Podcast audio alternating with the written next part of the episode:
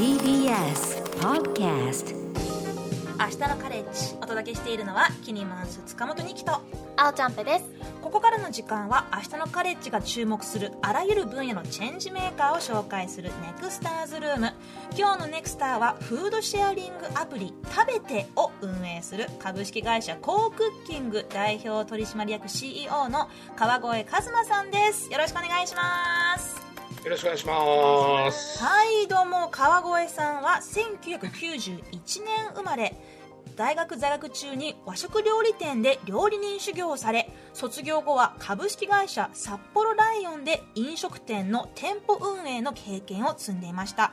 2015年株式会社コークッキングを創業。その2年後に日本で初めてのフードロスに特化したシェアリングサービス食べての事業化に取り組みます。えー2019年4月には一般社団法人日本スローフード協会の理事に就任されている、えーそんな川越さんですけれど、あのー実は56年ほど前に一瞬お会いしたことが多分あると思います。ありますあります。ありますか？はいあります。あの、まあ、私が主演した、あの、もったいないキッチンという、まあ、それこそね、フードロスがテーマのドキュメンタリー映画の、まあ、その前作のゼロ円キッチンという映画が日本で公開された時に、その監督のダービッドさんっていうね、あの、オーストリア人なんですけど、その人が日本に来て、でいろんなこう、フードロス削減パーティーっていうか、イベントいっぱいやったんですよね。その時に川越さんとお会いしたんですよね。そうですね いません気がおぼろげで。そうですそうです。あれなんなんかあのいろんなところから持ち寄ってもらった規格外の野菜を作ってなんか大鍋でスープを作ったんでしたっけ？そうですね。あれはあのスローフードの活動の中であのディスコスープっていうあの活動、まあ世界中で実はやられてる活動なんですけど、えっといわゆるまあやった場所があの青山のファーマーズマーケットではいやって、国連大学前の。国連大学ってところのはい。はい。で、えっとまあ、そこに出店してる農家さんとかがこう規格外の野菜とかあとは圃場廃棄つまり、まあ、あ収穫すらされないようなあ野菜とかあ販売されないものを我々の方で買い取ってでそれをみんなで楽しく料理をしてでもうスープにしちゃえばあの形の悪い野菜とかも別に美味しく普通に食べれるよねっていうような、まあ、いわゆる啓蒙啓発のおフードロスのさあの削減に対する啓蒙啓発の活動っていう形で、まあ、ディスコスープっていうのをやっていました。うんまあ、普通にお店で並んでたらちょっと見た目的にねなんかえってまあ、残念ながらわわ我々こう綺麗な形の野菜になりすぎちゃってると思うんですけど、そういうこうお店では買われないかもしれないけどもう切って料理にしちゃえば全然うまいじゃんっていうところをうまく、うん。まあ、使ってるんですよね。ちなみにディスコスープってなんでディスコスえープって私言うんですも思った。かなんでディスコなんだろえっと、もともとはですね、あの、ヨーロッパの方のスローフードの、あの、それこそユースネットワーク、あの、僕は東京の、おまあ、担当してますけど、はい。おユースネットワーク、あの、本当 Germany とか、いろいろ、あの、実はあるんですね、支部が。で、その、えっと、ヨーロッパの方で、その、本当にディスコの中で、そのスープを作りながら、なんかもう、ワイワイしながら、こう、食品ロスっていうかフードロス問題と向き合うみたいな結構そのポップでキャッチーなあーいわゆるこう課題課題してない形。で少しこう若者とかもその課題に対してこう接点を作りやすいみたいな、まあ、そんなニュアンスで最初はスタートしたっていうふうに聞いてますね。じゃあこっちでみんなで大鍋で料理しててあっちでみんなちょっとこう なんかパラパラとか、まあ、パラパラじゃないディス ディスコダンスしてるんですか？そうですね。あのなんでこう料理するパートも含めてそのある程度こう音楽とかに乗ってこう楽しく美味しく、やってるっていうのが特徴ですかね。なんかキャンプみたいですね。ねなんかイケイケフードロス削減キャンプみたいな、そうですね。ただあの日本だと なんかそのディスコの中でこう火使うとかなんかダメだとかこう いろんあなー確かに。こうルールがあって、うん。そりゃそうだな、はい。なんで僕たちは結構その屋外でうん。そのちゃんと火器が使える場所で、まあ、やってたっていう、まあ、そんな経緯がありうます。ね。先ほどあのスロー日本スローフード協会の理事に就任されたお話を少しあの紹介しましたけれどあのちょっとここでさ改めてスローフードって何なのかちょっと聞いてみたいと思うんですよ。すね。いや聞いたことありますね。私はフードロスは知ってるんですけど、うん。スローフードはちょっと初めて聞きました、ね、あそう、はい。ゆっくりな食べ物っていうふうに直訳しちゃうん。違うかもしれないけれど、ちょっと川越さんこれ教えてもらっていいですか？そうですね。あのスローフードっていうのは、えー、と実は30年ぐらい前にイタリアで生まれた概念なんですね、うん。で、えー、とこれはファストフードのある種対義語みたいなああ捉え方をしてもらった方がいいかなと思っていて、うんうん。なので、えー、とゆっくり食べるとかあなんかあのそういうことではスローライフみたいななんかそういう方向では実はないんですね。はい。なんでスローフードが掲げてるのは3つの標語があって good clean fair っていうこの3つのお実は柱があるんですね、はいなんで食べ物の、まあ、食の未来を考えた時にまああー美味しく楽しく綺麗な食っていうものをこう未来後世に残していきたいよねっていう、まあ、そういう実は草の根運動おなんです。なんで、えっと、ほとんどの構成している方々ってやっぱ生産者さんとかが多くてあのイタリアとかであのドイツとかって本当にもう数千人の会員があいてでほとんどが生産者さんでっていうような、まあ、そんな形で広まってきた活動で今に、えっと、世界中で160カ国ぐらいその、えっと、支部みたいなものがあったりしますね。今日はね、まあ、その食品ロスフードロスをどう減らせるかっていう話を、まあ、軸に聞いていきたいと思うんですけれどこうなんか個人の責任で頑張って努力するじゃなくてみんなで集まって楽しくやっていくっていうそんなイメージがなんかやっぱり私としてはワクワクするし、こういうコミュニティがどんどん広まったらいいなと思ってるんですけど、まあ、あの川越さんがね、えっと、2018年にローンチされた、えーローマ字なんですけどローマ字で「食べて」TABETE このアプリ今すごくあの伸びているみたいですね。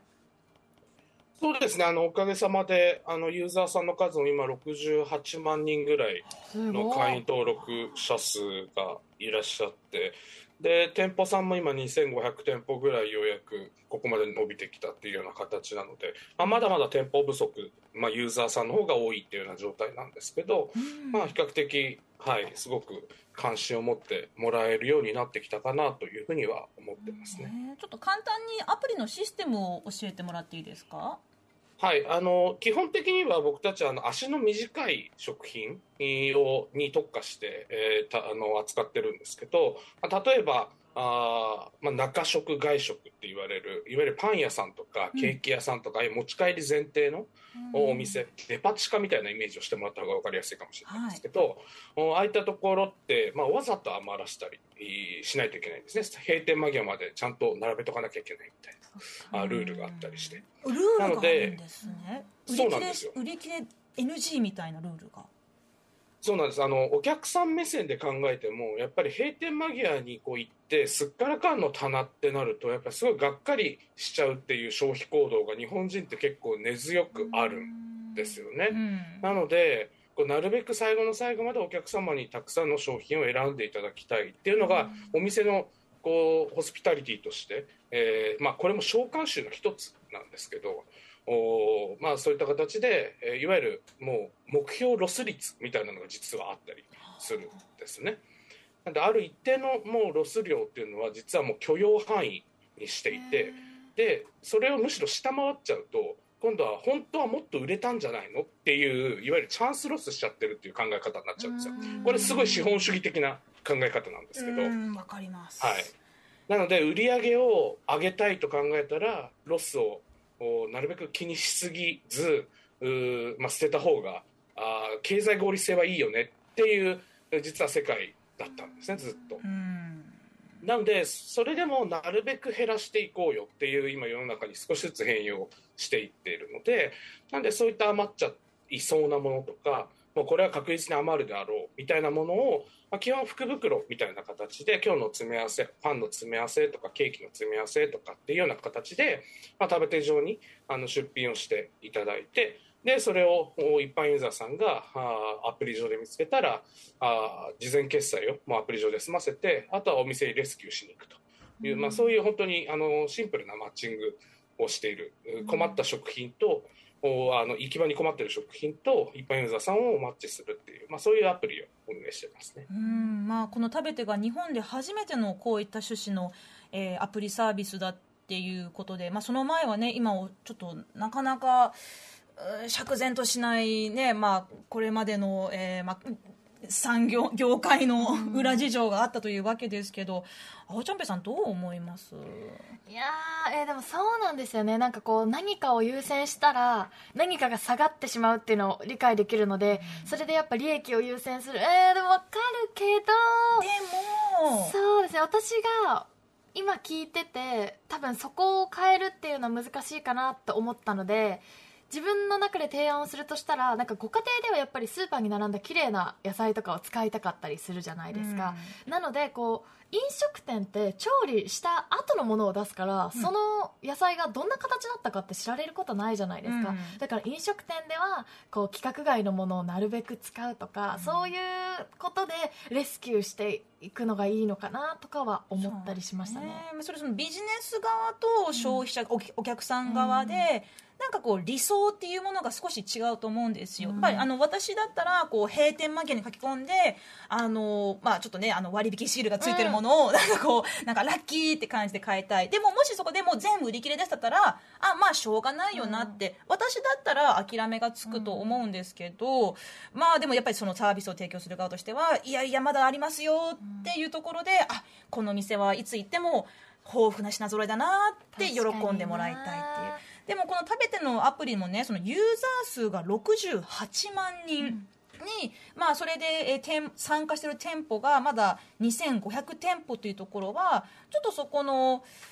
なギャップというんですかねあの消費する側とされる側の、えー何かがまだちょっとこう追いついてないところがあるのかなと思うんですけどどういかがですか？そうですね、もうやっぱり店舗さんを増やすっていうところは、僕たちもずっともうここ5年ぐらいあの力を入れてやってきてはいますけど、やっぱりこう、さっきも言ったように、この食品ロス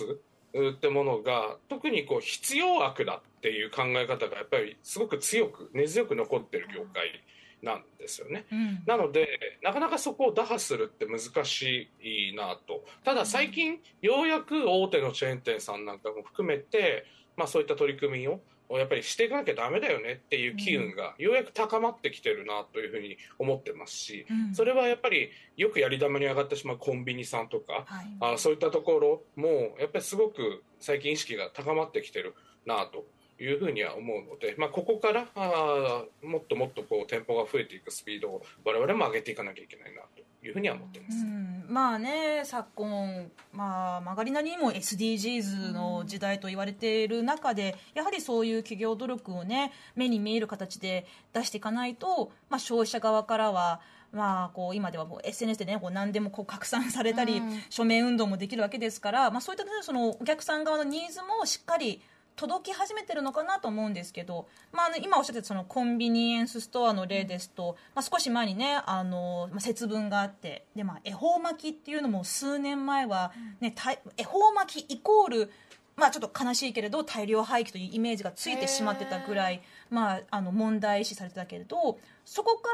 らあの企業側もできるだけ大量廃棄しなくてもいいように、まあ、ちょっと工夫をしていますっていうところも、なんかねあのメディアに上がってるの見ましたけれどそれで少しずつ変化っていい方向に動いてる感じしますかね川越さん。そうですね、あの本当に恵方巻きっていうのはあのセンセーショナルに実は4年間ぐらい毎年同じニュースが流れたですよね、うん。あの恵方巻きの廃棄の問題っていうのが。はい。でなんかもう毎年流れてる時点でそもそもニュースじゃないじゃないかみたいな気持ちもなんかしてたんですけど、うんうんあのだようやく最近やっぱりこう受注生産というかいわゆるもう予約販売っていうところに結構もうだいぶ切り替えてもう店頭にずらっと並べるみたいな売り方から脱却しようとしてるあの傾向とかもやっぱり見られてきましたし、えーただ恵方巻きに関してはそうなんですけどやっぱりそれ以外の季節ものっていうところはまだまだやっぱり追いついてない部分もありますしあの例えば昨年のクリスマスとかだとクリスマスケーキのレスキューって実はうちのサービスだけで1300個ぐらいこうホールケーキとか実はレスキューしてるんですね。それはあの少し割引価格で食べてを通してあの提供されてたってことですよね？そうですね。なんで25日の夜から26日にかけて、あの非常に多くの出品がケーキ屋さんからあってう、ん。やっぱりこここってやっぱりチャンスだからたくさんこう仕入れてやっぱり店に置いとくんですよね。でもそれでもなかなかこう思った以上に売れなかったってなるとやっぱりロスになってしまうので食べての出品も必然的に多くなってしまうっていうところがあって、まあいわゆるこう来客数が読めないっていうのもこれ中食ビジネスの大きなこうなんていうか難しい点なんですよね。今日どれぐらいのお客さんが来るだろうって飲食店とかだと予約とかで分かりやすいはいですけど、中食ってもう来たお客様がもうその場で勝負みたいになっちゃうのでうん読みが難しいですよ。なのでロスにもなりやすいこういう実はあのお店側事業者側が努力してないわけではなくて事業者側の難しさっていうのもあってなのでここはもっともっと我々の今の仕組みだけではなくてもっとテクノロジーも含めて、えー何か支援できることがないかっていうのは常々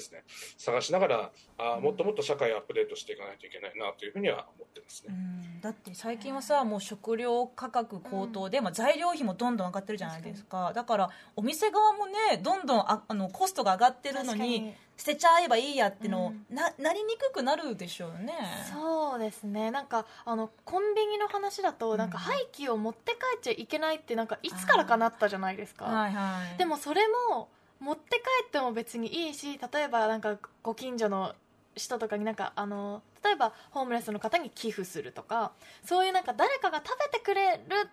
方がいいじゃないですか。だからこうなんでそこまで厳しくしちゃったらやっぱロスは増えるよなっていう感じもするのとあと今クリスマスケーキの話聞いてて、うん。私のズボラな性格からして当日の夜出品してくれるのマジありがてえと思いました、確かにね。私予約とか絶対無理だもん なんならさもう別に26日に食べても、うん。ケーキはケーキだし、うん。クリスマスもまあ今日がクリスマスって気分になればいいやって私は思うなんか私は季節ものやりたいくせに絶対に予約をしないんですよ。で 仕事に行く時にあケーキ屋さん並んでる。夜買えるかなって思いながらえもうないわっていうのを毎年やってた人間なんですね。だからその25日の夜に大量出品とか、うん。ありがたいですね。ねいいのか悪いのか余るのは良くないですけど、こういうズボラな人間からしたらうん。助かりますね、こういうサービスは。まあやっぱりそのコロナ禍とか、まあ、そのいろいろな、ね、そのあの社会情勢の影響での価格高騰いろんなものがこう今もう同時に起きていて、まあ、あの外食産業だけではなく中食中食産業さんもすごくこういろんな工夫をしながらなんとかかんとか頑張ってらっしゃると思うんですけれど、まあ、そことねあの、まあ、一般の消費者側であるユーザーもできるだけ、えーまあ、お得に美味しいものを食べたい。でそれそれをしながらフードロス削減にも貢献してるってなったら、まあ、すごいウィンウィンじゃないかなと思うんですけれど。確かに、ね、あとレスキューって言葉がめっちゃいいですよね。貢献してるなっていう気持ちになれる、へーあの川越さんはこの食べてのアプリが、まあ、そのここまでねあのユーザー数が70万人近くまで増えている中でそれでもまだまだ挑戦したいこととか広めていきたいことっていうのはどういったところにあるんでしょうか？そうですね、まあ、あの今あの、お二人お話しされてた内容に実はちょっとかぶるところがあるんですけど、やっぱりこう、えっと、売り方が変わるだけでは、やっぱり食の未来って僕はないと思っていて、うん。買い方も変わらないといけないと思ってるんですね。はい。で買い方の改革ってでもすごい時間がかかると思っていて例えばこう今閉店間際って割引セールを結構してるところも多いんですけどでも賞味期限も消費期限も切れてない商品なのになんで割引しなきゃいけないんだろうって普通だったら事業者側だったら普通思ううんと思うんですよ。うん。なので僕が本来目指したい姿はあのやっぱりこう割引しなくてもレスキューされる優しい世界を作りたいと思ってるですね。うんうんなんで自分の友達とかが例えばそういう商品を売っててちょっとなんか余っちゃいそうだからこれ買ってよあのちょっと買いに来てよって言われたら別に僕定価でも買うだろうと思うんですよ。はい。でもなんかその感覚がなくなってしまうとなんか安いものが正義みたいなうん。世界になっちゃってそうすると作り手がいなくなっちゃうんですよ。うん。作り手が疲弊していく社会になっちゃう。だからこう安ければいいっていうやっぱりこの食に対する価値観みたいなところを変容させにいく。うんここが僕は長期的に、えー、とやっていかないと結局こう作り手がいなくなってしまう、はい。だから食の持続可能性もなくなってしまうっていうふうに思うんですよね。か。なんかいろいろつながってますね。そうなるとやっぱこう賃上げ問題もつながるじゃないですか。やっぱりこうお給料を上げてちゃんとこう経済回そうじゃないですけど、うん。やっぱ私は一応夜に行っても割引関係なくあの購入できるぐらいの層にはいるんですけどやっぱり割引を重宝してるご家族もいるわけじゃないですか。だからやっぱりそうならなくてもいいように賃上げともつながっているし一つでは語れない問題かもしれないですね。うん。いやおっしゃる通りで本当に全て鶏卵問題だと思ってて、だから消費者が使うお金が増えたらじゃあちゃんと事業者側が賃金を上げられるのかっていう話なのか、賃金を上げるから消費者側がお金を使うのかっていうのってこれどっちが先かって結構難しいと思うんですよね。